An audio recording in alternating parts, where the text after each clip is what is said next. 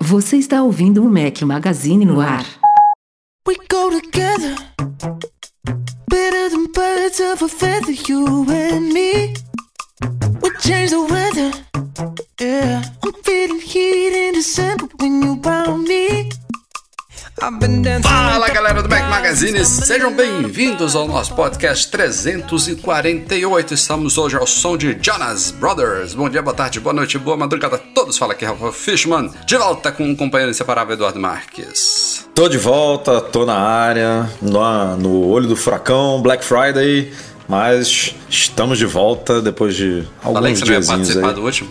Cara, eu, eu até pensei em voltar pra, pra, pra pousada lá que eu tava, né? Que eu tirei Uhum. alguns diazinhos de descanso. Mas, meu amigo, a internet lá não existia. É, é muito bizarro isso, né, cara? A gente tá em 2019 e os lugares não conseguem oferecer internet, cara. Tipo, como, como é que pode? Eu tava em Búzios, não é uma cidade, tipo, o fim do mundo. Mas, cara, é- E- é- praia tem isso, né? Você sabe, né? Eu, Porra, eu todo, todo janeiro, quando eu morava em Salvador, a gente, a minha família alugava uma casa na praia. E pra mim, eu, eu consigo trabalhar de qualquer lugar que tenha uma internet. Não tô falando internet de 1 giga, né? De fibra. Basta, um, sei lá, uns 5, 10 megas, já dá pra trabalhar. E, e não, não tem isso, né? Recentemente, acho que na última vez que eu fui, o meu 4G já tava dando pra compartilhar e trabalhar razoavelmente bem. Mas por muitos anos era impraticável. Eu conseguia fazer ali o mínimo do mínimo, às vezes num ponto específico da casa tinha um sinalzinho, porque a casa que a gente pegava nem Wi-Fi tinha, então eu tinha que depender do 4G mesmo. E por muitos anos não funcionava lá, não dava pra trabalhar. E porra, eu, eu ficaria num lugar desse o dobro de tempo se não fosse por isso, né? A gente É, às vezes cara, fala eu- assim, ah, quer se desconectar e tal, mas pô, precisa trabalhar, né?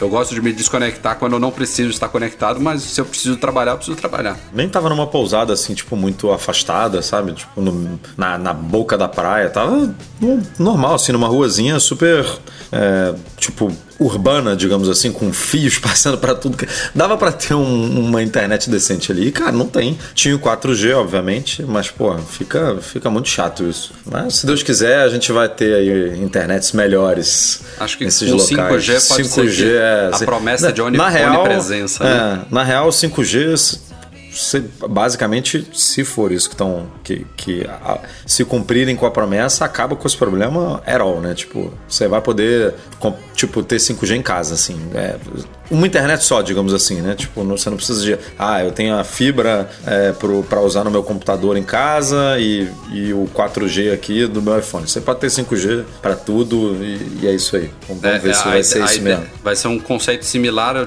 do fim do telefone fixo, né? Que todo mundo hoje em dia não precisa mais de telefone fixo porque todo mundo tem celular. É. Pode ser. Enfim, nosso canal do YouTube continua aí bombando, como prometido, mantendo o ritmo. Três vídeos saíram da semana passada pra cá. O primeiro deles foram 15 dicas, dicas, 15 dicas do Force Touch no Apple Watch. É, para quem não sabe, o Force Touch é o 3D Touch no Apple Watch, né? Sensibilidade à pressão. Então demos 15 Nu- nu- opções nunca entendi porque de- a Apple usou dois nomes diferentes, né? Tipo, Eu acho, eu acho que o 3D Touch veio depois. Ela deveria ter renomeado, porque o, Veio, a, veio depois, a, porque- a, a sensibilidade a pressão veio no trackpad primeiro. Veio. É, e, e o trackpad é, é Force Touch também, né? O nome É Force igual, Touch. É igual o Apple Watch. E aí ela levou a tecnologia que não é exatamente a mesma, porque o trackpad não é uma tela, embora seja uma superfície de vidro, mas ela levou ali para o Apple Watch, então foi o primeiro que teve ali numa tela, numa touchscreen. Mas aí ela levou o mesmo nome, né? O trackpad e o Apple Watch. Aí quando o iPhone 6S, eu acho que foi o primeiro, o iPhone 6S ganhou a sensibilidade à pressão, ela chamou de 3D Touch. E aí não renomeou os outros, não sei porquê. que de e agora 3D matou. não tem nada, né? É, né? O, For- o Force Touch faz muito mais sentido nominalmente falando do que 3D É, Touch, é, né? mais, mais semântico, né? É, to- total. Segundo vídeo da semana foi sobre o aspirador robô da Eufy, é uma marca da chinesa Anker, modelo Robovac G10 Hybrid. Eu já tinha feito um review do é, 30C. Eu tive que olhar esse nome várias vezes para gravar o vídeo bizarro. É, é, é, tá aí uma coisa que as, que essas empresas precisam melhorar é o nome de, desses produtos, né? A Sony lá com os, com os fones dela também, tipo, tá na hora de fazer um nome mais tranquilo da gente decorar. É, mas resumo, resumo desses aspiradores robôs eu recomendo muito. Ajuda muito aqui na vida. Ainda é, mais morando fora, não- né? Que em- empregado é, muito, empregado é caro, aí uma diarista. Aqui a gente não tem nada, fazemos tudo e ele ajuda muito. e o último vídeo que saiu hoje, quinta-feira, foi sobre o compartilhamento familiar do iCloud. Tem muita gente que não usa, que não sabe exatamente para que, que serve, é, não entende bem o que, que muda ali no- na dinâmica de você usar o seu ID Apple compartilhado com a família. Então a intenção do vídeo foi essa, esclarecer tudo. E no geral, assim, a recomendação é muito de usar isso, porque ele não só torna muitas coisas mais práticas, como prover economia. Então, tem muita gente que até cito no vídeo, né? Que só olha por espaço que você paga pelo iCloud. É, por exemplo, um casal. Tem gente que fala, ah, um casal não vale a pena você fazer o compartilhamento familiar. Um casal que não precisa mais do que os 50 GB que paga pelo iCloud. Porque é 3,50 um, 3,50 outro dá 7. E para você ter o compartilhamento é, de espaço, você precisa pagar o plano de 200 GB que custa 10,90 hoje. Só que tem todo o resto, né? Ali em volta do compartilhamento familiar e a gente explica isso nesse vídeo. Então, youtube.com.br Mac Magazine, assina lá, ativa o sininho para ser notificado, compartilha com amigos e parentes, ajuda a gente aí a crescer um pouquinho esse canal, que qualquer coisa é muito bem-vinda. É isso aí. E antes da gente entrar na pauta, também variando aqui a ordem das coisas, eu queria falar e lembrar sempre que o nosso podcast é um oferecimento dos nossos patrões Platinum, goimports.com.br, Macs a preços justos no Brasil, Mac Services, a melhor assistência técnica especializada em placa lógica de Macs e monetize a solução definitiva de pagamentos online. Vamos para a pauta da semana. Sim, bora. I'm a sucker for you.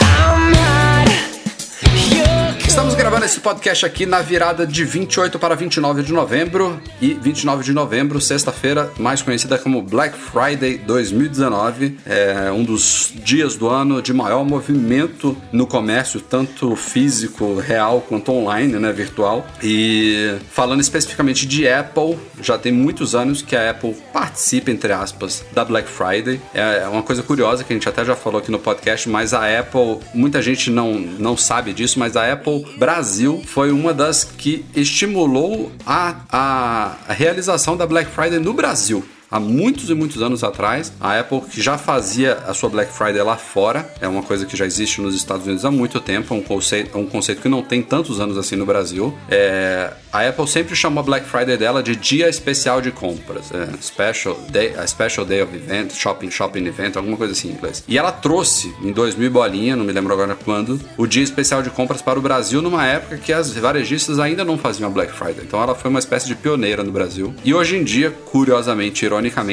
não tem mais Black Friday, não tem esse dia especial de compras é, da Apple no Brasil, mas tem lá fora. É, está rolando já, por exemplo, na Austrália, que já é amanhã, mas vai rolar, Sim. obviamente, também nos Estados Unidos, vai rolar no Canadá em vários países da Europa, inclusive em Portugal. E a outra coisa diferente da Black Friday da Apple é que ela não dá desconto direto nos produtos. Então, é, e obviamente não entram todos os produtos, isso aí é uma coisa que as varejistas também, também fazem, né? Os, os produtos recém-lançados, todos eles, né? iPhones 11, 11 Pro e 11 Pro Max, Air- AirPods Pro, Apple Watch Series 5 e o recém-lançado MacBook Pro de 16 polegadas, nenhum desses entra na promoção, mas todo o resto da linha, incluindo aí MacBook Air, MacBook Pro de 13 polegadas, iMac, iMac Pro, alguns modelos de iPads, HomePod, AirPods de primeira e segunda geração, Apple TV 4K e alguns fones da Beats. Tem a lista completa lá no site. Esses produtos entram na promoção e na Apple você compra o produto pelo preço normal dele e você recebe um gift card que obviamente tem que ser usado na Apple, né? Um cartão presente, um crédito de volta. Então na prática você está recebendo um desconto, mas você tem que usar esse desconto na própria Apple. E esse desconto não é fixo em todos esses produtos que eu falei, né? Dependendo do produto que você comprar, vai ser um,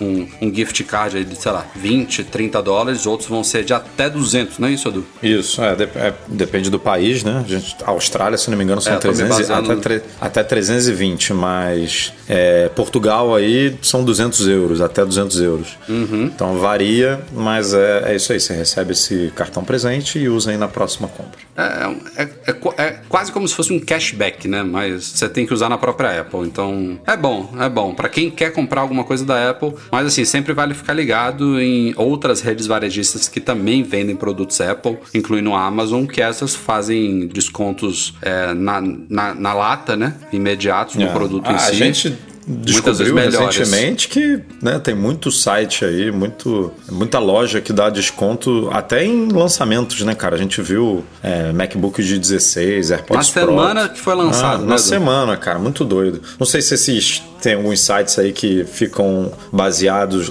Isso a gente está falando de Estados Unidos, né? Obviamente. Não sei se, a gente, se essas empresas ficam baseadas em algum estado que não tem imposto e eles conseguem uns esquemas legais e tal, mas eu sei que, porra, semana de lançamento já tem desconto rolando. Tipo, Apple, comprar na Apple não é mais um. é, comprar produtos Apple na loja da Apple já não é mais um negócio tão bom assim, se você olhar pro lado, né? A gente sempre tinha na cabeça de que se você for para os Estados Unidos, o melhor lugar para comprar, produto Apple é em uma loja é- dela, né? E tem agora, por muito tempo, iPhone, por exemplo, que é o, o que as pessoas mais compram, o ideal realmente é você comprar na Apple para não ter nenhum problema de aparelho bloqueado por operador e tal. Mas se não for isso, é, vale É, a pena iPhone- dar uma olhada aí no, O iPhone no tem essa particularidade, né? Mas É. Mac, por exemplo, você compra qualquer coisa, qualquer lugar, sem problema.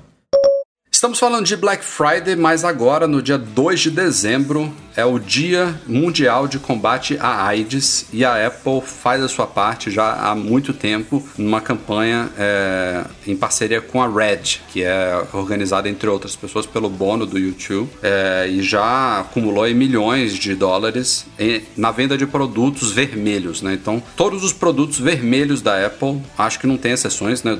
É, você vê iPhone, quando a gente tem um iPhone, é- é, ele tem aquele parêntese red, né? Tem cases, tem. A gente já teve. Isso aí já tem tanto tempo que já teve iPods é, também vermelhos. Tem umas. Tem Beats vermelhos, tem muitos produtos que a Apple coloca nessa campanha, que nas cores vermelhas são vendidos pelos mesmos preços das cores das outras cores, só que é, parte da renda desses produtos vermelhos é direcionada para o Fundo Global de Combate à AIDS. E nesta semana aí, dessa data importante aí de, de conscientização sobre isso, é, a Apple está fazendo. Ela, ela não só está decorando as lojas dela em prol disso, né? Ela, em muitas lojas espalhadas pelo mundo, ela pinta a maçã da entrada da loja de vermelho para aumentar, né? A, como é que é a palavra em, em português? Awareness. Em inglês é awareness, né? Em, em Eu só português. pensei é- nela agora. é mais visibilidade a atenção, mesmo, a né? atenção né, das pessoas, a visibilidade. E não só isso, mas ela anunciou também que nesses próximos dias, é, todas as compras feitas usando o Apple Pay em lojas da Apple, pode ser loja física, pode ser loja online, pode ser pelo aplicativo Apple Store, ela vai doar um dólar para qualquer, qualquer compra feita com Apple Pay até acumular um milhão de dólares. Que, assim, a gente, às vezes, a gente olha para uma Apple e fala, pô, um milhão de dólares é ridículo e ela ainda tá tirando um dólar de, de vendas que ela tá fazendo. De fato, mas, porra, ela poderia não estar fazendo nada, né? É aquela Não, poderia não estar do... fazendo nada e outros, outra coisa, ela é a maior contribuidora com esse fundo Red, né? global do, do Red, tipo, ela já doou mais. Eu não, já perdi a conta aqui. Aqui, mas... achei o post, Edu. A última, a última atualização já tem mais de um ano. Então, muita coisa rolou de lá pra cá. Dia 29 de novembro de 2018. Então, amanhã faz um ano, né? É Muita coisa já rolou tenha- mesmo, porque tem iPhone 10R, que era o mais vendido na que cor era vermelho, vermelha, né? Então, E- é capaz que inclusive eles atualizem esse número, mas de um ano atrás, a Apple já, a Apple já tinha doado mais de 200 milhões de dólares. Ah, porra. para o Fundo Global de Combate à AIDS, especialmente, aliás, esse Fundo Global ele não, não luta só contra a AIDS, né? Também pega tuberculose e malária e é bem focado na região africana, né? É muito dinheiro. muito bom. Muito bom. dinheiro, não, não, não tem essa. Qualquer coisa é bem-vinda. Ah, só, só antes da gente fi- finalizar aqui, o Márcio Magalhães, nosso patrão que está ouvindo aqui o podcast, me corrigiu. O Dia Mundial de Combate à AIDS é 1 de dezembro, não 2 de dezembro. Valeu, Márcio. Nas últimas semanas a gente tem, obviamente, falado muito aí sobre o MacBook Pro de 16 polegadas, com um foco especial no seu teclado, né? Obviamente, né? Aquela mudança que a gente está comemorando, mas não deveria estar. E o último teste que pintou aí, a gente já falou de iFixit, já falou do que a Apple promete para esse teclado, mas o último teste que foi feito foi realizado pelo Wall Street Journal. Eles pegaram o MacBook Pro de 16 polegadas, pegaram um MacBook Air também com teclado borboleta problemático, é, e mais alguns laptops da concorrência, entre eles o Google Pixelbook Go, que é, uma das, um dos motes de venda do Pixelbook Go é o teclado silencioso. Eles eles falam lá que ele tem hush keys, que é- são teclas silenciosas, né? Tipo, é, uma da- é um dos fatores de venda do produto. Pegaram esses, sei lá, seis laptops e levaram para uma câmara anecoica. Acho que é assim que fala, né? Aneoica. Nunca É, ouvi e- falar desse nome na minha vida. É, um- é, um- é uma sala é, não é, não é uma sala adaptada para você ter um som, é uma sala feita para isso, toda toda feita para você ter um isolamento acústico total, silêncio perfeito, sabe? É, em Nova York, uma das salas basicamente mais silenciosas do mundo. E colocaram obviamente um microfone ali e, cara, os, os AirPods estão quase caindo meu, da minha orelha. Só um parêntese aqui, enquanto a gente enquanto a gente tá gravando, eu tô, eu tô fazendo uma experiência, eu tinha comentado no podcast passado, deu um spoiler aí do meu review que eu tenho que escrever nos próximos dias, e eu troquei a pontinha dos AirPods Pro pra menorzinha e tô tendo uma experiência melhor, só que agora nesse podcast aqui, eu, já que eu tô mexendo muito a mandíbula, né, eu tô me, me policiando para não tocar nele, não ficar enfiando Eu ele acho que pra você dentro. tem que, tem que ir pra maior. Não, cara, eu tava usando a maior. É, ela caía muito mais fácil. Essa daqui tá melhor. Agora é esquisito, porque o lado direito, ele tá certinho. O lado esquerdo vai cair a qualquer momento. Eu acho que enquanto eu ainda Ah, estiver vai, falando vai. dessa pauta, vai cair, cara. Tá quase. Mas tá- a gente Ah, tem- pronto, a gente tem um- Eita. Eita, caceta, deu pra É, ouvir tá- de longe. Viu? Deu pra ouvir É daqui. Então tá, tá provado aí que não.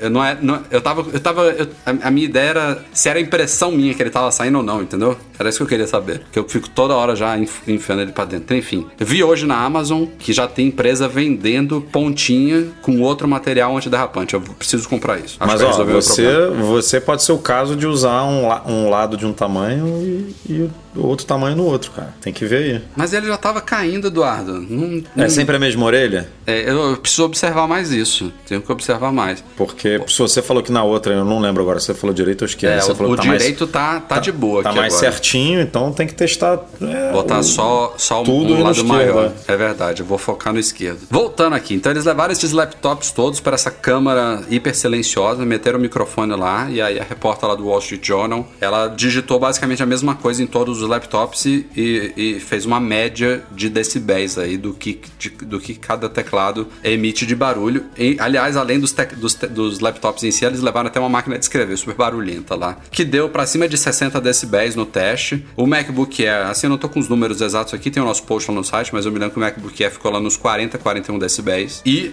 o MacBook Pro de 16 polegadas, ele só perdeu para o Pixelbook Go, só que por uma diferença muito ridícula, sabe? O Pixelbook deu 30,1 e o MacBook Pro de 16 deu 30,3. Tipo, ele tá ali páreo, páreo duro com um laptop que é vendido prometendo um teclado silencioso. Então, ponto para Apple. É, de novo, é, é a gente falando aqui de algo que não deveríamos estar falando, basicamente, né? A Apple passou por esse período sombrio aí de um teclado problemático, não confiável, barulhento, é, não confortável de digitar, né? Raso. E agora é só mais uma confirmação de que a gente tem um produto que deveria estar como, como estava até 2015, né? Antes dessa troca, dessa aposta da Apple que foi super furada. É, é isso, né, cara? Três, três anos ou quatro anos? Agora eu tô na dúvida. Foi 2016, né? O primeiro teclado. Não foi Ou 2015, não? Não, 2015. 2015 com o MacBook. Foi isso. 2016 É, ele foi chegou o- no MacBook Pro e O no MacBook foi isso de mesmo. 12 foi o primeiro, né? É, quatro anos depois, a Apple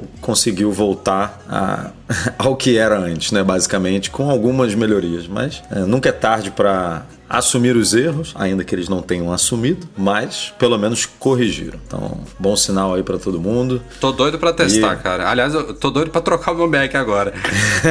Mas eu Doido queria para ter uma tecla ESC de volta, doido para ter É. a setinha ali. dar né? umas porradas Eu- no, Ex, no ESC É. físico. Meu- Mas eu quero testar, assim, antes de eu poder viabilizar uma troca, que eu não posso agora. Queria muito experimentar já pra sentir isso tudo que estão falando. Infelizmente, aqui em Lisboa não tem. Tem muita gente que não sabe que tá ouvindo aí. Não temos Apple Store aqui. Triste. Mas tem, tem revendas autorizadas. É capaz que alguma até já É, tenha. daqui a pouco já deve ter. Se, Mac se é que já não tem, sendo né? exibido. é, Capaz que já exatamente. tenha. Tenho que dar uma, uma, uma, uma pesquisada aí. E aí você pega um carro também, vai pra Espanha, é a mesma coisa do eu ir pra Barra da Tijuca aqui, pra ir pro Vila de Mol, pô. Você vai lá na Espanha, passa ali numa lojinha, volta e é isso aí. É quase, é quase da minha casa pro recreio. Como vocês sabem, o Apple TV Plus está aí bombando de lançamentos, novos episódios toda sexta-feira. Excepcionalmente, inclusive, nessa semana saiu hoje, quinta-feira, dia 28 de novembro, porque é feriado nos Estados Unidos, né? Hoje é Thanksgiving, ou Dia de Ação de Graças. E aí a Apple, aproveitando o feriado, que a galera vai estar em casa descansando, ela antecipou um dia a liberação de novos episódios no Apple TV Plus. Não só dos episódios das séries que estão recebendo novos episódios toda sexta-feira, mas também houve hoje a estreia de Servant, que é a série thriller aí. Eu não sei, eu não- agora não me lembro do enredo dele, mas é uma, é uma produção do M. Night Shyamalan, de Sexto Sentido. E é Eu de, sei que não é de acontece terror, alguma né? É de suspense, não, é né? suspense. A a parada dele é sempre suspense, né? É. Eu não sei também a trama, não, mas eu sei que acontece alguma coisa com um casal e aí é, um boneco vai pra família deles, né? Eles começam a cuidar de um, de um boneco como se fosse uma criança. E aí é em torno disso. Agora, o que exatamente acontece é, para eles tratarem esse boneco como criança e tal, eu não faço ideia. E, e não é o tipo de série que eu,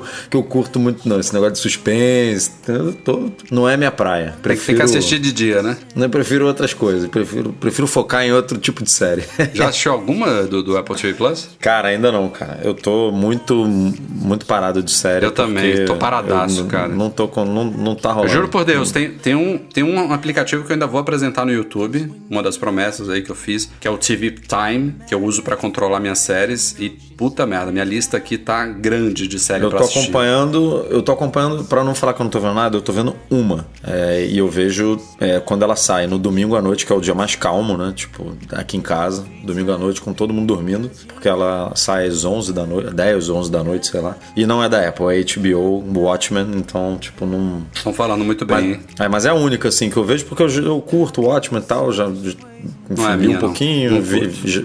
Vi, vi- o filme, que também já foi lançado há muito tempo e tudo, então... Mas assim, é, um, é nesse esquema, né? Um, um episódio, a HBO sempre foi assim também, um episódio por semana, é, e é uma série curtinha, eu sabia que ia ser uma temporada com, acho que vão ser nove, então eu falei, ah, essa aí eu vou encarar. Mas essas do Apple, do Apple TV Plus eu ainda não encarei nenhuma, e tenho quase toda certeza que a primeira que eu vou encarar vai ser For All Mankind, que faz mais o meu, Tá faz mais o meu também. tipo, assim. É, acho que vai ser a primeira que eu vou encarar. Agora, é, eu também não assisti nenhuma também. Agora, uma coisa que eu achei legal, você falou, o Watchmen sai domingo à noite, é, é um padrão da HBO, né? Game of Thrones também sabia que domingo à noite, não era? Sim, ele é- uma substitui a outra em horário, né? Não em Sim, sim. Em- em Mas é tamanhos. domingo à noite. E domingo à noite. Isso deve ter a ver porque a HBO, embora hoje em dia ofereça conteúdo sob demanda, ela é um canal, né?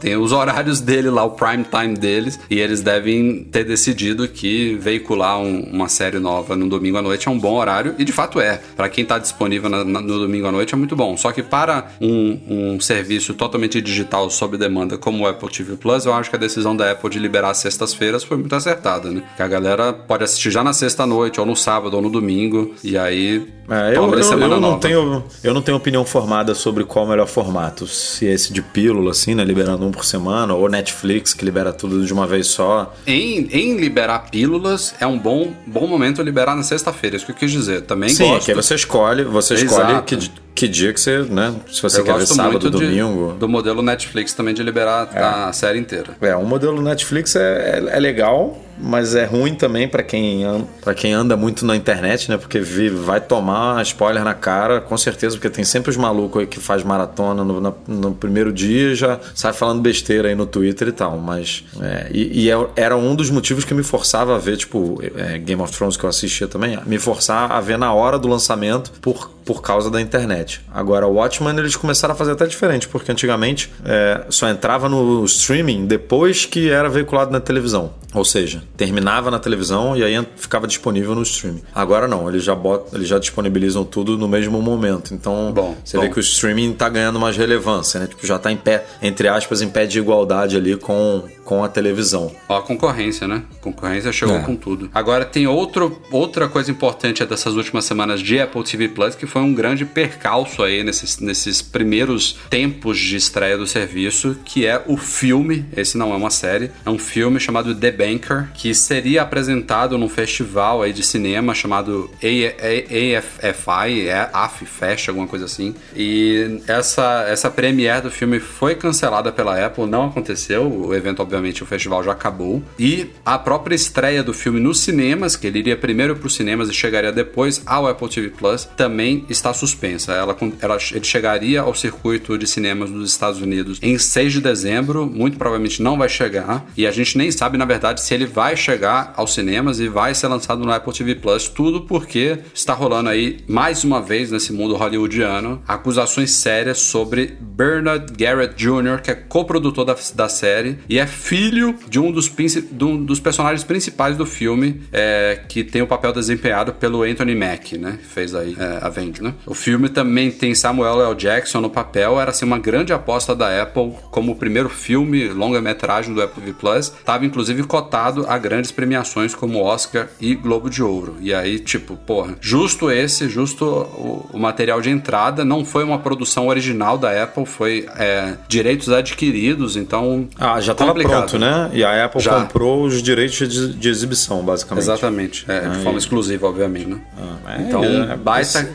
controvérsia, o cara já negou as acusações de novo, né? E, é, é, e é, diz que é uma briga bizarro, familiar, né? né? Fam é, foi as irmãs, irmãs né? duas e irmãs estão ele... acusando ele, e aí ele tá dizendo que, que na verdade é uma retaliação, né? Porque Tem o treta, pai, né? é, que o pai não deixou os direitos do, da, da, da vida dele, né? De da história dele para as filhas e sim para o filho. Enfim, aí é difícil. Só escutando os depoimentos das partes não dá para a gente ter noção de, do que, que é verdade, o que, que é mentira. Ah, e assim e aí... como várias outras acusações parecidas que a gente viu nos últimos dois anos em Hollywood, inclu incluindo Kevin Spacey, é, entre outros, é, tem raras exceções que houve realmente provas, né? Não, você fazer uma acusação que não sei quem te molestou há 20 anos atrás ou que não sei o que, porra, é, é, é brabo, né? Em quem acreditar. É, é bem, Como que o cara se defende? É muito bem muito, complicado, principalmente muito... nesse cenário, obviamente. Não estou tomando partido de ninguém aqui, longe de mim, nem, nem conheço.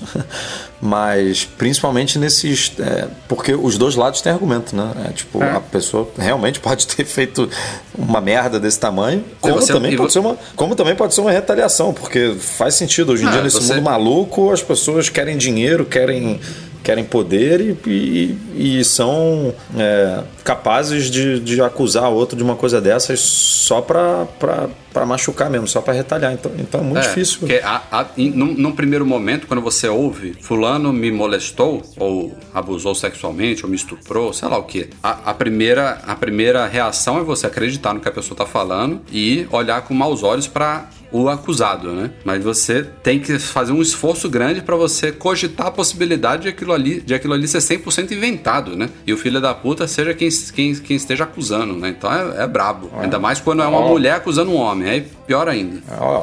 A, nem sei como que terminou também, mas a história do, daquela menina lá do Neymar também, né? Que, uhum. que tá, não deu em nada. Tipo, Sim. acusou ele de um monte de coisa e não deu em nada. Então, é. nesse mundo tem tudo, cara. É muito difícil tomar partido e, e a Apple fez o que tinha que fazer, né? Que é, é tirar, o, tirar o time de campo, é, falar, ó, vamos ver como. Deixa resolver quem entende disso, deixa a justiça é, tomar partido, deixa a justiça decidir as coisas e a gente espera aqui e toma, é, toma uma decisão do que fazer depois que tudo for resolvido. Acompanharemos aí o desenrolar dessa história.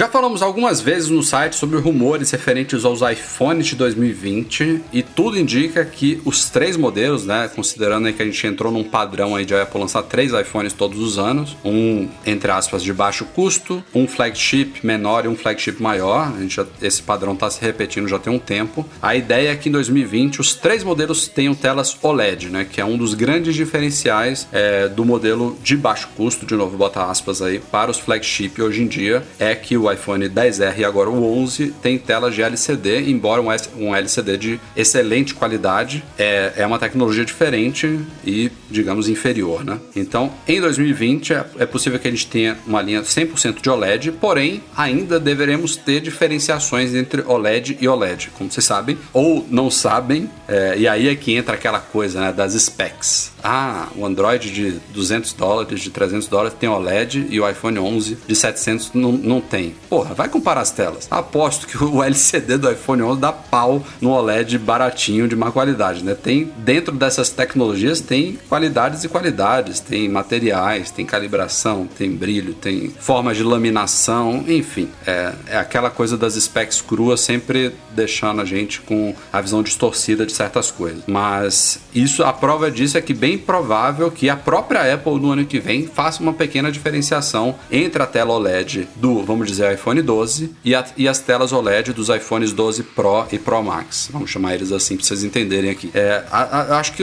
os detalhes não foram muito explicitados aí, Edu, mas eu aposto que uma das coisas que vai ser fácil de perceber é que a tela OLED do iPhone 12 deve ser mais ou menos similar à que a gente tem hoje nos modelos Pro. É, não sei se vai ser inferior ou, ou vai ser similar. E a dos modelos Pro, 12 Pro, devem incorporar a tal tecnologia ProMotion dos iPads, chegando até 120 Hz de taxa de atualização variável. Então isso é uma, uma característica de que já consegue diferenciar bem os modelos Pro, que a Apple precisa ter essa diferenciação, né? não só para os, os produtos serem apresentados ao mercado e terem diferenças de características entre eles, mas para não só justificar o preço, mas é para ela também conseguir oferecer um iPhone por um preço menor. Né? Então, se ela está metendo ali nos modelos Pro uma tecnologia que é mais cara, que é mais moderna, com essas taxas de atualizações superiores, ela deve provavelmente ter que usar ali componentes e, e materiais na, no desenvolvimento dela que tornam o aparelho mais caro e aí tem essa diferenciação dos pro normal. Então, teria ah, isso. que mais? Ele não, eles falam que também que o, a camada sensível ao toque hoje em dia ela fica separada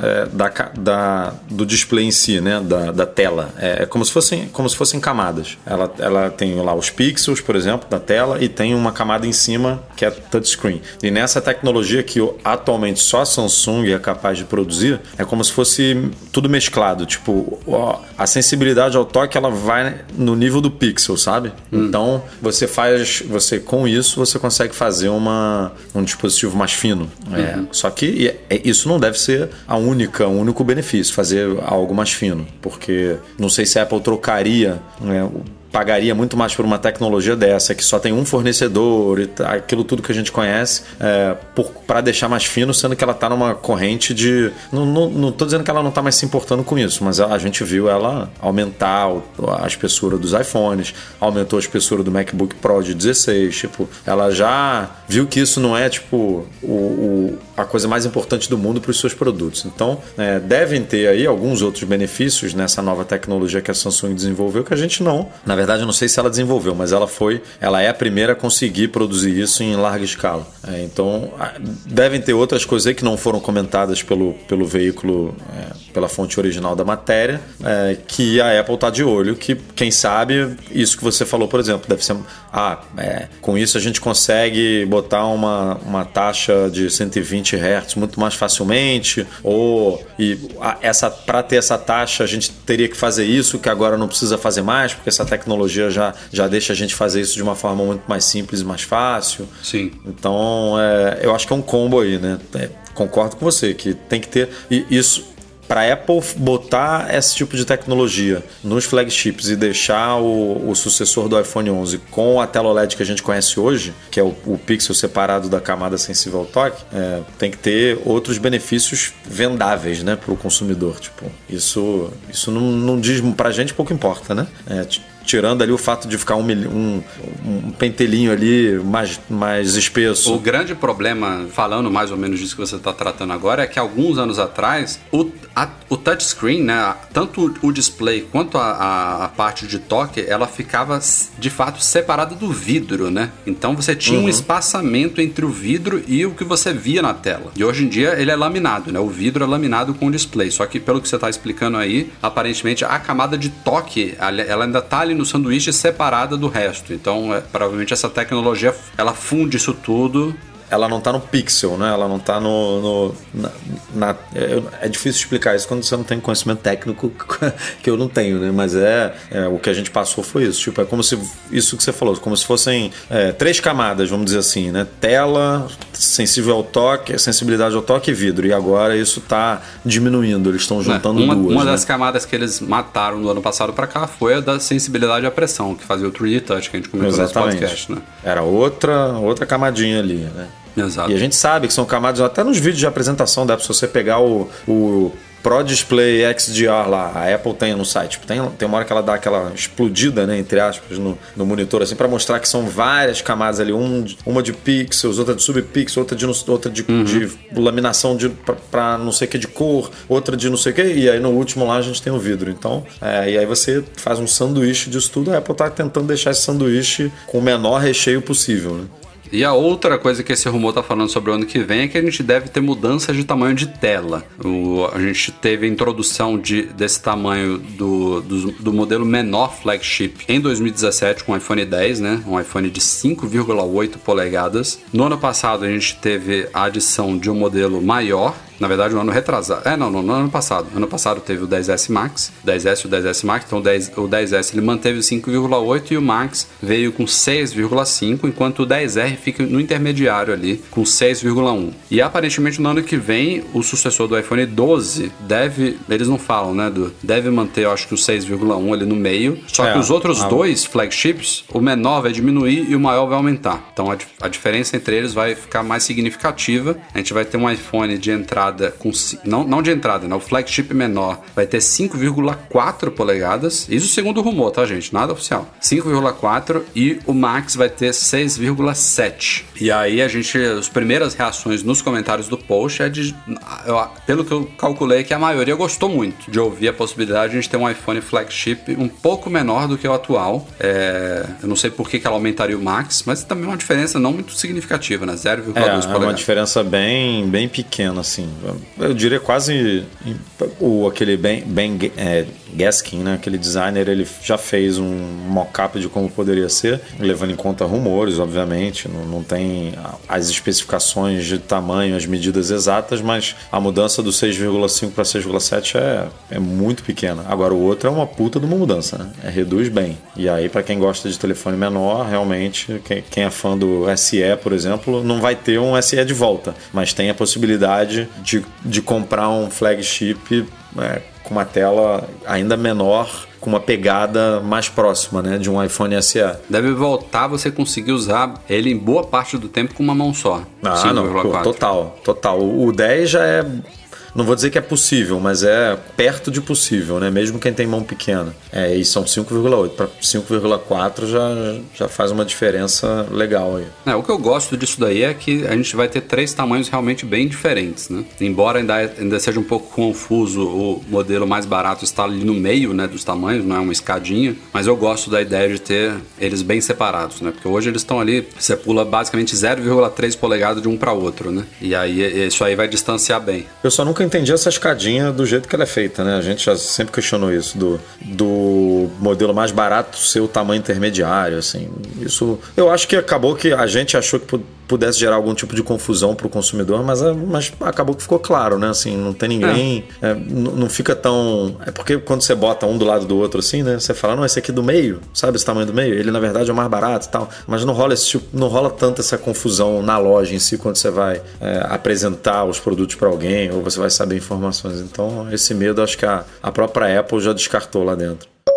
E hoje, 28 de novembro, em pleno Thanksgiving no, Bra no, no, Brasil, não, nos Estados Unidos, a Apple atualizou a página de liderança dela, né, onde ela lista todo o corpo executivo, eliminando a carinha e o nome de Sir Jonathan Ive, é, que até então atuava como chefão, o diretor de design da Apple, CDO, né, Chief Design Officer, é, e estava na Apple desde 1992, liderando a, o departamento de design desde 1996. É, a gente já tinha anunciado falamos Pô, muito cara, aqui no podcast. O cara entrou e em quatro anos foi promovido bizarramente, né? É, em 96 ele não era o que ele era agora, né? Chief, Chief Design Officer. Não, mas, ele, mas, ele, ele não... mas ele era o quando o Jobs voltou, né? Ele, Mas eu não, eu não era, acho que nessa era ele Jobs, ele... né? Então, eu, isso aí acho que foi se desenvolvendo com o tempo, entendeu? Ele vai, foi, foi aos poucos se tornando o braço direito do Jobs, né? Que na verdade o braço direito era o Tim Cook, né? Depois que o, o Cook assumiu as operações, o Tim Cook era muito mais braço direito do Jobs no comando da, da companhia do que o. o um, um era o, o, braço direito no comando, na, na parte administrativa, e o outro era o braço direito na parte que o Jobs mais amava, que era desenvolver produtos, né? Desenhar produtos e criar coisas. E o Jo- a dupla Johnny Ive e Steve Jobs funcionava realmente muito bem. É, há quem diga, inclusive, que esse- essa saída do Johnny Ive foi altamente estimulada pela morte do Steve Jobs. Claro que não foi da noite pro dia, né? Lembrando que o Steve Jobs morreu já tem mais de oito anos, foi em 2011. Mas é um, é um processo realmente gradativo. Eu não sei se no universo paralelo em que Steve Jobs esteja vivo em 2019, se o Johnny Ive não teria anunciado a aposentadoria da Apple, entendeu? Pode ser que sim. É, coisas que a gente nunca vai saber. Mas a saída dele foi anunciada em junho passado. O Johnny Ive está formando uma nova empresa chamada Love From, com o Mark Newson, que é um outro designer grande amigo dele. Aliás, os dois já criavam coisas, criavam peças de arte, basicamente, né? Produtos icônicos já há muitos anos. Era um, basicamente um hobby do Johnny Ive, né? Fora da Apple. E agora eles estão oficialmente se tornando sócios nessa empresa que vai, ao menos teoricamente, prestar serviços para a Apple, né? É, a- é o discurso da Apple para tranquilizar ânimos das pessoas que apostam muito na- nas mãos, na- no desenho do Johnny Ive, que ele mesmo não, não estando ali na empresa, ele ainda vai continuar muito envolvido aí na- no desenvolvimento de produtos. Mas assim, eu acho que na prática, isso se acontecer, vai ser uma coisa que vai também gradativamente é, deixar de acontecer. E a gente, na verdade, nem vai saber, né? Não, É, mas, é, não- cara, eu, assim, eu tenho uma opinião de que, assim como o Jobs deixou muito legado, né, dentro da Apple, que muita gente segue uma cultura que foi estabelecida por ele, é, a gente bota a cultura da Apple como, né, o Jobs como o, o representante dessa cultura, mas, porra, a Apple é muito famosa por design e design é era o trabalho do cara, era o trabalho do Johnny Ive. Ainda que o Jobs desse, fosse um cara muito ligado a essa área também, né? É, mas o legado dele fica lá, com certeza. Assim, ele não era um cara perfeito, tem gente que odeia muitas das é, escolhas que a Apple fez, né, recentemente, para alguns produtos ligados a design Tem, e tal. tem gente já apontando as, as boas novidades deste ano como se fosse É. a saída dele, como se ele não tivesse envolvido nisso tudo, né? O Johnny É. Ive, tal como Steve Jobs faleceu em 2011 e possivelmente teve dedo direto dele em produtos lançados anos depois, o Johnny Ive idem, né? Os produtos que ele estava Ah, trabalhando 2000 nesses últimos meses. são 2020 tem dedo de, de, de Ive, com certeza. Não mas tem como. Edu, a Apple tá nos laboratórios dela, tá trabalhando em produto que a gente vai ver daqui a 3, 5 anos. É, é uma coisa, é muito a longo prazo, né? O trabalho dele tá enraizado ali. é, Ele montou uma equipe muito forte, né? A galera que vai assumir essa parte, sem dúvida, é devota dele, digamos assim. Tipo, tem. Tem os mesmos conceitos, né? Óbvio que muda uma coisa ou outra, mas tem. As diretrizes são muito parecidas, assim.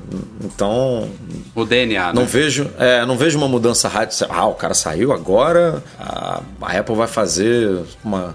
O MacBook Pro vai voltar a ter um monte de porta, tipo, é, vai, vai ser modular de novo, ah, os iPhones vão, vão ser assim, essa não. A- as diretrizes, a cultura, o DNA continua igual, com certeza. Não, e, o curioso, na verdade, dessa história toda é que a Apple, uma empresa do tamanho da Apple, com um planejamento que certamente, do momento que o Johnny Ive anunciou isso em junho, o Tim Cook já já estava informado há sei lá quanto tempo, então não é uma coisa da noite pro dia, o cara não, tipo, não, não sofreu um acidente de avião e morreu, e aí é, os caras têm que decidir o que fazer. Não é assim que funciona. Então me impressiona muito o fato de que da noite de ontem para hoje, a página lá de executivos amanheceu sem nenhuma pessoa ali no corpo técnico assim, de top executivos da Apple hoje em dia, nenhum tem um cargo diretamente ligado a design. Quem tá assumindo as funções é, diárias aí do Johnny Ive são dois pupilos deles, né? A Evans Hans- Hansky, que é uma mulher aí que assume basicamente a parte de desenho industrial, que era a parte que o Johnny Ive mais gostava, e o Alan Dye, que assume a parte de design de interfaces, que é uma coisa que o Johnny Ive assumiu lá no iOS 7, né? Na, na transição do iOS 6 para o 7. Até então, o Johnny Ive não se envolvia muito com software, com, com UI e tudo mais. E isso, essa parte é liderada pelo Alan. E nenhum dos dois estão na página da Apple. O Alan, inclusive, já esteve, né? Junto com outro cara que antes ocupava o espaço da Evans, é, que era o Howard, esqueci o sobrenome dele. É, mas, assim, o fato é que neste momento, a página de executivos da Apple não tem ninguém de design. E esses dois, inclusive, vão responder o Jeff Williams, que é o atual chefe de operações da Apple, né? Então, que Então, também eu não ia, tem eu, ia, eu ia falar justamente algo relacionado a isso. Eu acho que hoje, você entrando ali na página, a gente não tem essa informação precisa, mas eu olhando para a página, me dá a impressão de que todos esses executivos, eles respondem pro Tim Cook. E aí,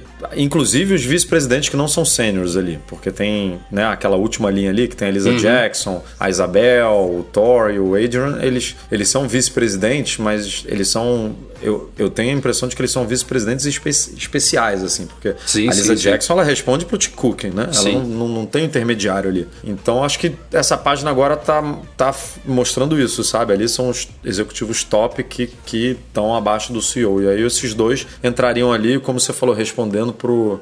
Pro, pro Jeff Williams, eu não sei se isso tem alguma ligação com essa nova dinâmica da página, mas, me, Mas eu, foi eu o que me assim, passou. o, o fato deles responderem ao Jeff Williams é um pouco esquisito. O Totalmente não- esquisito. Não, eu acho bizarro. A, a Apple é uma empresa muito ligada a, a design, né? Ela é muito reconhecida pelo desenho icônico dos produtos, por coisas inovadoras, pelo aspecto visual, não só a parte é, que a gente a- aprecia com os olhos, mas pela usabilidade dos produtos em si, que tem tudo a ver com design, né? A usabilidade, né? Do, a facilidade de uso, a experiência de você desembalar a caixa de um produto. A Apple respira isso. E fazia muito sentido ela ter a figura do Johnny Ive ali como representante, como um dos, um dos chefes né, da empresa, um dos top executivos ali. E neste momento, ela tem tudo ali. Tem marketing, Ah, tem é- finanças, é porque tem operações, tem... Dá a impressão de que, na verdade, eles deram uma é, eles deram uma promoção pro Jeff Williams, né? É, porque o tipo o Tim Cook ele, ele, ele, deve, ele reconheceu que ele tem essa deficiência, que design não é a parada dele, tipo não é, não é a minha, não adianta essa dupla não adianta essa dupla responder a mim que não vai funcionar, tipo eu não sou esse cara. E aí ele olhou quem quem que poderia ser esse cara? No meu entendimento, é, eles deveriam promover, né, alguém, tipo, ó, você vai ser o novo Ive para quem a equipe de design vai responder. E não, eles botaram meio que o Jeff Williams, que na teoria fez um, um trabalho muito bom no desenvolvimento do Apple Watch, né, que ele ficou meio que responsável por isso. Agora, não sei se ficou responsável pelo design da coisa, provavelmente não, porque o, o Johnny Ive foi um projeto mu- muito com o dedo dele, né? O relógio. A gente lembra do quando o relógio foi lançado, as entrevistas dele e tal. Tipo, ele estava muito envolvido com isso. E parece que depois do relógio, ele aí sim ele pulou para Apple Park, né? Para lojas e tal. Mas aí deu a impressão de que isso, tipo, não, Jeff Williams, você, você tem mais tato do que eu para design, então você vai ser esse cara que agora todo mundo, toda a equipe de é, todo Mas o eu estúdio que branco isso- lá isso- vai, isso vai é responder. temporário? É, eu espero a, que minha, a seja, minha impressão porque- é essa. Foi, é, é algo parecido com o que aconteceu alguns anos atrás, depois da saída do, do Ron Johnson, que era o chefão de varejo da Apple, que teve um percalço aí. A Apple, no lugar do Johnson, é, chamou aquele John Browett, né, lá da, do Reino Unido. O cara ficou, sei lá, quanto tempo na Apple? Meses? Acho que não chegou nem Acho que, um foi- acho que foram seis meses. E aí, quando o Browett saiu, a Apple ficou um tempo sem um, um VP, um, é, um VP sênior de varejo ali, até a contratação da Angela. E agora, de novo, aliás, é outro departamento que tá passando, mas eu acho que é uma espécie de transição, porque a Deidre O'Brien, que era a VP de pessoas, ela tá, ela assumiu a parte de varejo também. Aparentemente tá fazendo um bom trabalho, mas é muita responsabilidade em cima de uma pessoa só. Então, É, mas é, mas é isso que eu, é, O é mesmo isso que me cheira, com Williams. me cheira mal, assim, porque eles estão fazendo isso, sabe? Eles estão juntando, é, acumulando. Tanto que nessa página tem um vice-presidente de operações, né? Tipo, um vice-presidente sênior de operações. tipo, já é o braço se- direito do Jeff é, Williams, né? Se você tem um, um CEO, ainda tem um vice-presidente sênior de operações, tipo, é- é- são, duas, são dois cargos muito parecidos, né? Ou Então, seja, eu esse eu cara aí já, já vai de encontro ao que você tá falando. Esse cara deve responder pro, pro Jeff Williams, não pro Tim Cook. Clica Na nele. teoria, sim. Na, na Eles teoria, dizem. sim. Vamos ver aqui, calma aí. E ele tá. É, ele, ele responde pro CEO. é. E ele É. tá na mesma. Ele tá na. Não, ele É o tá na mesma linha do. né? É, sabe É, ele exatamente. responde, ele responde A, Apple tem, a Apple tem mexido, né? Tipo esse John, o, o John Gian, Gianandrea, Uhum. que foi um cargo recente que a Apple criou, né? Tipo, isso não existia. E aí a Deidre, eles meio que, ah não, você acumula. Então eu, eu espero ver novos rostos aí nessa, nessa página, um ou dois que seja. É, mas eu não, não me surpreenderia se o Jeff Williams passasse de CEO para CEO mais alguma coisa, ou deixasse de ser CEO e o Sabi fosse promovido e ele assumisse Na alguma verdade, outra o Jeff função dentro Williams da é empresa. cotado como um futuro sucessor do Tim Cook, né? Não sei se isso vai, vai acontecer mesmo, mas é um, é um forte candidato. Mas É, assim, se tô passando rápido aqui pelas páginas todas e aparentemente o Sabicana aí é, entre es- esses vice-presidentes sêniores, é a exceção. Todos os outros respondem ao Tim Cook. É, tá. Acho que eles estão no meio de uma transição, resta saber qual vai ser essa transição mesmo. Se, se é uma transição pro Jeff Williams ou uma transição para novos nomes chegando aí. Chegamos então a e-mails enviados para noar.macmagazine.com.br, começando aqui com Gabriel Greca. É, ele diz que sempre vê os pessoal animado com futuros Macs com processadores ARM né, da Apple e não, não entende muito bem essas reações. Trouxe aqui uma, uma visão um pouco diferente desse, desse prospecto futuro de, Mac, de Macs com chips próprios. É, a pergunta que o Gabriel nos faz é se a gente não teme a iPhoneização da linha Mac quando eles tiverem processadores próprios, que basicamente seria o que a Apple sempre quis, fazer você comprar um MacBook a cada dois anos como o iPhone. Os exemplos estão aí por todos os lados. Por exemplo, o iPhone 8 Plus que não tinha o modo retrato exclusivo do iPhone 10, sendo que eram os mesmos processadores e coisas do tipo forçando o consumidor a fazer o upgrade, sendo que um código de poucos kbytes, uma extensão via jailbreak, libera funções que a Apple limita e basicamente oferece o mesmo desempenho que o, device oficial. E aí o Gabriel continua aqui, é, citando, por exemplo, outros exemplos como a função EI Siri, é, que também a Apple limitou a certas linhas de processadores, enfim. A, o medo dele aqui é que a Apple, com esse controle extra no desenvolvimento dos Macs possa começar a levar parte desse conceito de recursos exclusivos e de upgrades anuais para os Macs também. Ah, cara, upgrades anuais é o que a gente espera, né? Sempre. É melhorar. Não, não vejo problema nisso, não. Não, ele diz assim, ah. de upgrades anuais no sentido de recursos exclusivos desses upgrades anuais, entendeu? Que não é uma coisa que a gente vê muito comum chegando nos Macs hoje em dia. Mas eu, eu não sei se isso. Eu não sei se isso tem a ver com é, com, com o processador em si. Eu acho que tem mais a ver com estratégia de venda mesmo, sim, porque até porque a Apple no iPhone esses recursos ele, eles costumam, nem, nem todos, mas eles costumam é, estar ligado com, com novos componentes de hardware também, né? Tipo o modo retrato foi com duas câmeras. Aí depois ela implementou no modo retrato no, no 10R com uma câmera só, mas ainda mas assim. Mas esse exemplo que ele deu do modo é, retrato limitado. é bom que o iPhone 8 tinha.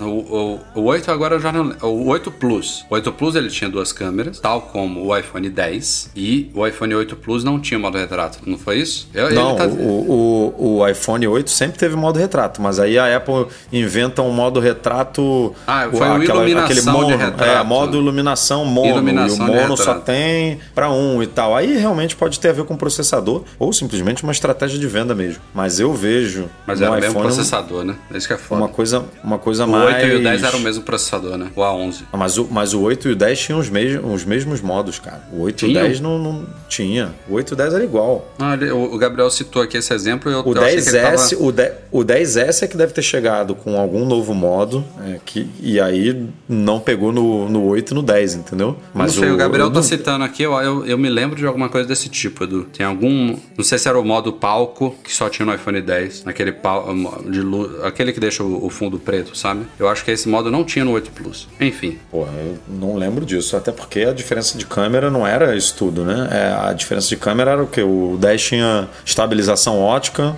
que o 8 não tinha na, na teleobjetiva. Era pouca coisa. Tá? Não sei se justificava isso, não, mas enfim, é difícil puxar isso aqui agora enquanto a gente está gravando. Mas eu vejo isso, assim, mais ligado a, a, novos hardwares, que no Mac a gente não vê muito isso, né? O Mac, o upgrade anual é mais para apresentar mudanças de especificações mesmo. Não, você não vê um. Ah, esse ano veio com Touch ID, ano que vem vem com Face ID, ano que vem vem com, é, sei lá, MagSafe. Não, você não vê essas mudanças tão bruscas assim no Mac. É, o tempo dirá. Eu, eu, eu, eu entendo a preocupação do Gabriel, pensando assim nesse lado negativo, mas eu gosto mais de pensar no, no lado positivo da coisa, né? De a gente ter, ter Macs com processadores muito mais eficientes, muito mais poderosos, Macs com baterias animais, upgrades anuais realmente significativos, né? Em termos de ganhos, de performance, de eficiência energética, tudo isso que a gente está vendo acontecer há anos em iPhones e iPads, eu vejo muito potencial nisso. O Pedro Dalmora gostaria de tirar uma dúvida clássica, mas que acho que muitos podem estar na mesma situação que ele. Ele está no iPhone 6S Plus e este ano vai fazer o upgrade, porém ele acha o iPhone 11 Pro muito caro. E está na dúvida se comprar um iPhone 11 normal ou um iPhone 10S Max, ambos de 64 GB com o mesmo preço. Qual nós recomendamos, Eduardo? Pera, qual, qual, qual, 8, 11... qual é a dúvida? 8 Plus? Não, 11, 8... 11 ou 10S, 10S Max. Mesmo preço, mesma capacidade. É, rapaz. É uma, é uma, dúvida pertinente porque tem coisas boas nos dois, mas tem. Pensando rápido aqui, eu vejo mais vantagens no iPhone 11. Porque assim, ó, depende muito do que ele quer também, porque se ele vê muita série, muito filme no iPhone, a tela OLED faz bastante diferença. É, isso, Agora- isso é o principal, né, de diferença. É uma tela um pouco maior do, do 10S Max, né, 6,5 contra 6,1 e com uma tecnologia bem melhor, né? OLED É, isso, isso, é um- isso é uma coisa que pesa bastante mesmo. Agora, E o corpo, o corpo dele é um, é um aparelho mais premium, né, com aço inoxidável ali na lateral e tal. É, agora, as câmeras são completamente diferentes, né? Porque uma você tem teleobjetivo e a outra você tem ultra angular. Sim. E, e aí, É mesmo a pessoal. ultra angular, é, e aí, na minha opinião, mesmo a ultra angular não sendo essas Coca-Cola toda aí, ela é mais limitada se comparada com as outras, eu acho ela mais útil, né? Porque ela é mais diferente do que uma teleobjetiva. A teleobjetiva, bem ou mal, é, você, sei lá, quer tirar foto de alguma coisa mais perto ali, você, você consegue. Não é o mesmo efeito, mas você consegue chegar mais perto. É, e no, na pior das hipóteses, com uma iluminação boa, você consegue um zoom digital razoável ali. É, acho que as duas grandes diferenças são essas, né? É, então tem que ir mais no, no pessoal dele mesmo, assim. no- E cores também, né? Enfim, se ele gosta muito de uma cor, o 11 tem mais opções. é, mas tirando essas, essas duas esses dois, essas duas diferenças de recurso, pensa aí no que, que importa A, mais a para você. câmera frontal do iPhone 11 está atualizada, ele, ele tem o Tá chip melhor também, também, de última é. geração, é o A13 versus o A12. Em termos de bateria, eu acho que o 10S Max deve ganhar, não sei. Ou, ou mais ou menos pau a pau, né? Cara, eu acho que o 11 pode. É, porque o 11, o 11 ganhou uma hora a mais do, do 10R, né? Que era o melhor até então. O é. 10R era melhor do que o Max, não era? Acho que sim. do Acho que, o sim. 10S Max. Então o 11 é melhor do que o, a bateria do 11 é melhor é, do que o do 10S Max, não do que o 11 Pro Max. Sim, né? sim, Porque sim, O 11 sim. Pro Max é o melhor, mas bateria, mas ah, deve ser muito parecido, assim, tipo, deve- não, não, não, não tomaria uma decisão tanto por isso, porque deve ser bem pau a pau. Tomaria uma decisão mais por conta da tela ou das câmeras. Fechando aqui a leitura de e-mails da semana, o Denil Denison Lima ficou decepcionado com a integração dos dois dispositivos, não sei agora quais, eu vou continuar lendo, pois achava que poderíamos ter alguma experiência e simplesmente não tem. Ele adquiriu, ah tá, ele adquiriu recentemente o MacBook, é, tá falando sobre a integração do Mac com o Apple Watch. E ele disse aqui que nem o App Música, nem o podcast, nem qualquer outra coisa rodando no MacBook o Apple Watch enxerga. Ele achou isso esquisito. Não, cara, eu acho. Eu sempre reclamei disso, né? Tô com, Pois é. tô com ele total. Tipo, em algum macOS ou WatchOS, alguma atualização do sistema, a Apple vai ter que focar nisso, cara. Vai ter que focar nessa integração. Ela melhora uma coisa aqui ali, né?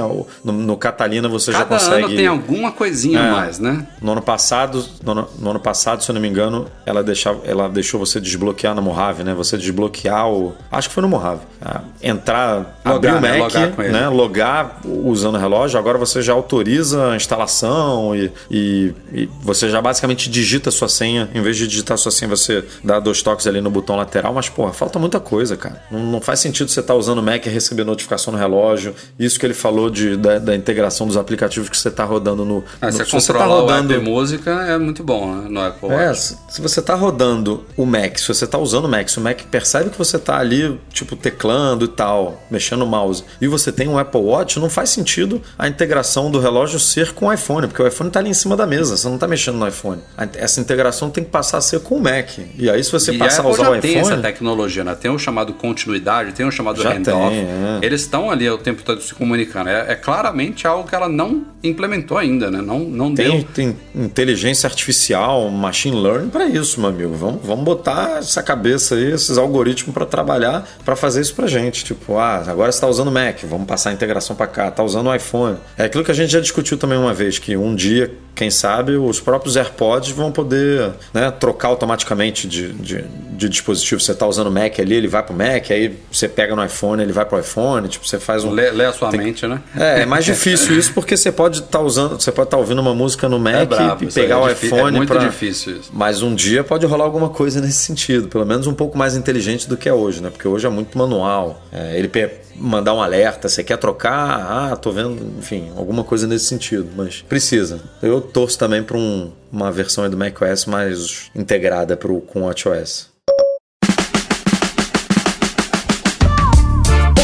Este foi o Mac Magazine no 348. Espero que vocês tenham gostado, Eduardo Marques. Até semana que vem. Até semana que vem. Espero que todo mundo aproveite aí as promoções. Lembrando, né, Rafa, que a gente publicou aqui hoje, né, hoje, ontem, para quem está ouvindo no dia da publicação do artigo, é, um post falando um pouco sobre a Black Friday, falando da nossa extensão, que ajuda você aí a não ser enganado por algumas varejistas que insistem em aumentar o preço do produto para poder dar desconto em cima do dobro. Então você baixa aí a extensão que a gente tem para Chrome e para Opera. Como baixa é, a para extensão, poder? Você entra em oferta. Ponto, ofertas, Ofertas. Ofertas. ofertas com S no plural, ponto macmagazine.com.br, baixa a extensão e lá você tem é, histórico de preço, é, aplicação de cupom automático, se você está navegando por uma loja e o produto está mais barato, é, em outra loja ele te avisa, enfim, você tem. é, pode ser notificado se o produto chegar no preço que você é, imagina, que você quer que ele chegue, você preenche lá um formuláriozinho e é notificado. Então,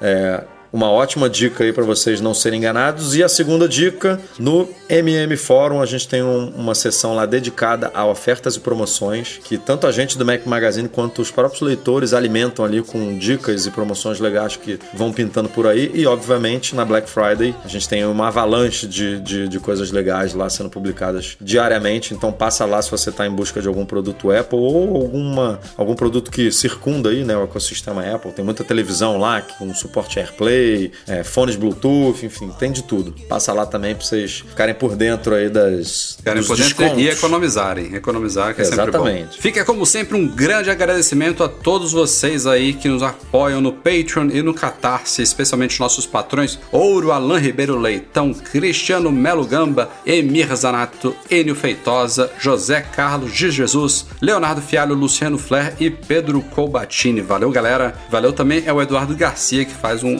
trabalho primoroso na edição do nosso podcast. Obrigado a todos pela audiência, boas compras e até semana que vem. Tchau, tchau.